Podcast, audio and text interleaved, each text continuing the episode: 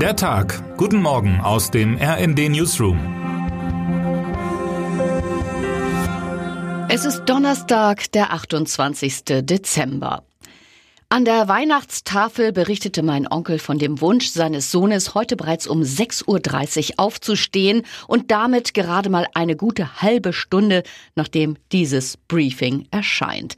Mein zehnjähriger Neffe ist eigentlich nicht als Lerche bekannt, will jedoch möglichst früh zu den örtlichen Supermärkten aufbrechen, um sich mit Feuerwerkskörpern einzudecken. Er hat schon die Prospekte sondiert und dank einer Spende von Opa das Budget auf Böller, Heuler und Knallerbsen aufgeteilt. Nun wissen Sie auch, wie seine Antwort ausfiel, als er gefragt wurde, ob er lieber zweimal Weihnachten oder zweimal Silvester feiern würde.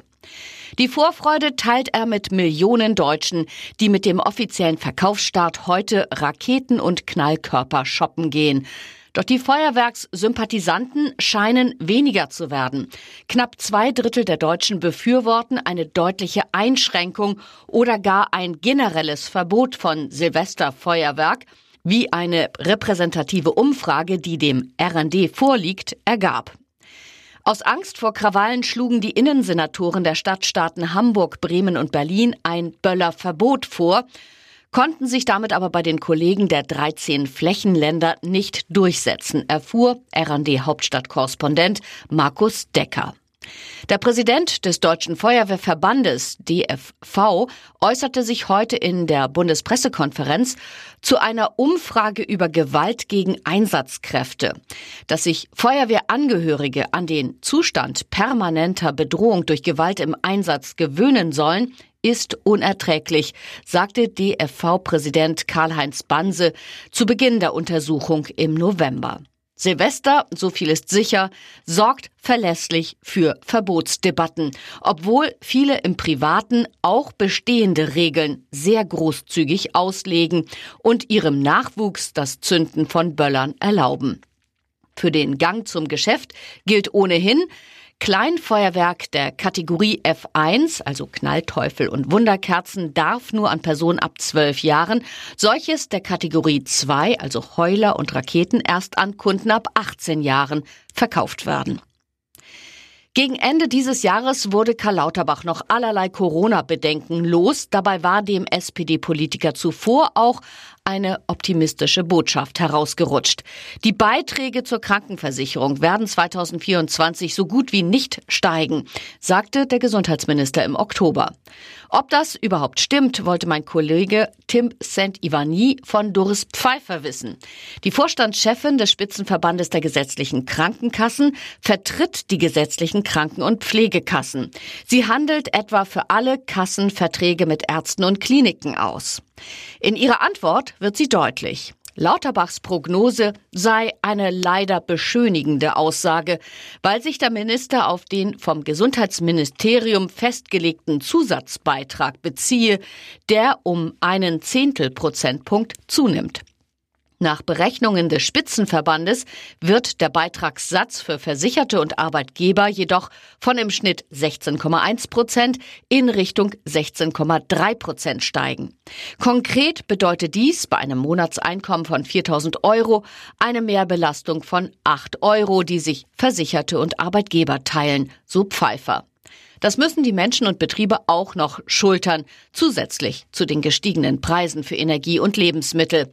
Es ist unangemessen, das als Kleinigkeit abzutun.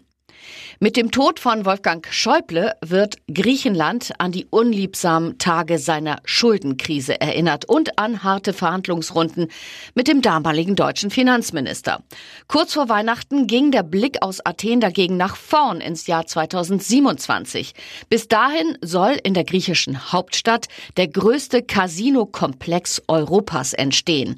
Er ist Teil eines neuen Stadtteils, der auf dem Gelände des früheren Flughafens Gestalt annimmt. Projektname The Ellinikon. 8 Milliarden Dollar Investitionssumme auf einer Fläche, die dreimal so groß ist wie das Fürstentum Monaco. Ein Herzstück soll das Casino auf fast 14.000 Quadratmetern werden, mit 180 Spieltischen und 1500 Automaten. Der Startschuss zum Bau fiel am 22. Dezember. Der Standort ist gezielt gewählt, weiß unser Griechenland-Korrespondent Gerd Höhler. Denn die Griechinnen und Griechen sind große Zocker. Schon in der Antike huldigten sie mit Würfelspielen und Pferdewetten der Glücksgöttin Tyche. 2022 gaben die Menschen in Griechenland 29,2 Milliarden Euro für Glücksspiele aus. Pro Kopf 5,3 mal so viel wie jene in Deutschland. Klingt ganz so, als stünde den Griechen eher eine Spielsucht denn eine Böllerdebatte ins Haus. Wer heute wichtig wird. Mit der Qualifikation in Oberstdorf beginnt heute die 72. Vierschanzentournee. Für Andreas Wellinger geht es darum, die erste Pflichtaufgabe zu meistern und das Ticket für das Auftaktspringen am Freitag zu lösen. Wellinger sowie seine deutschen Kollegen Karl Geiger und Pius Paschke zählen zum Favoritenkreis für den Saisonhöhepunkt rund um den Jahreswechsel.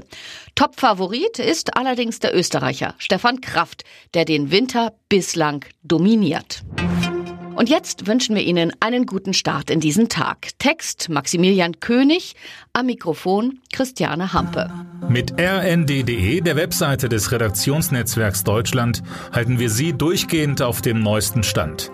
Alle Artikel aus diesem Newsletter finden Sie immer auf rnd.de slash der Tag.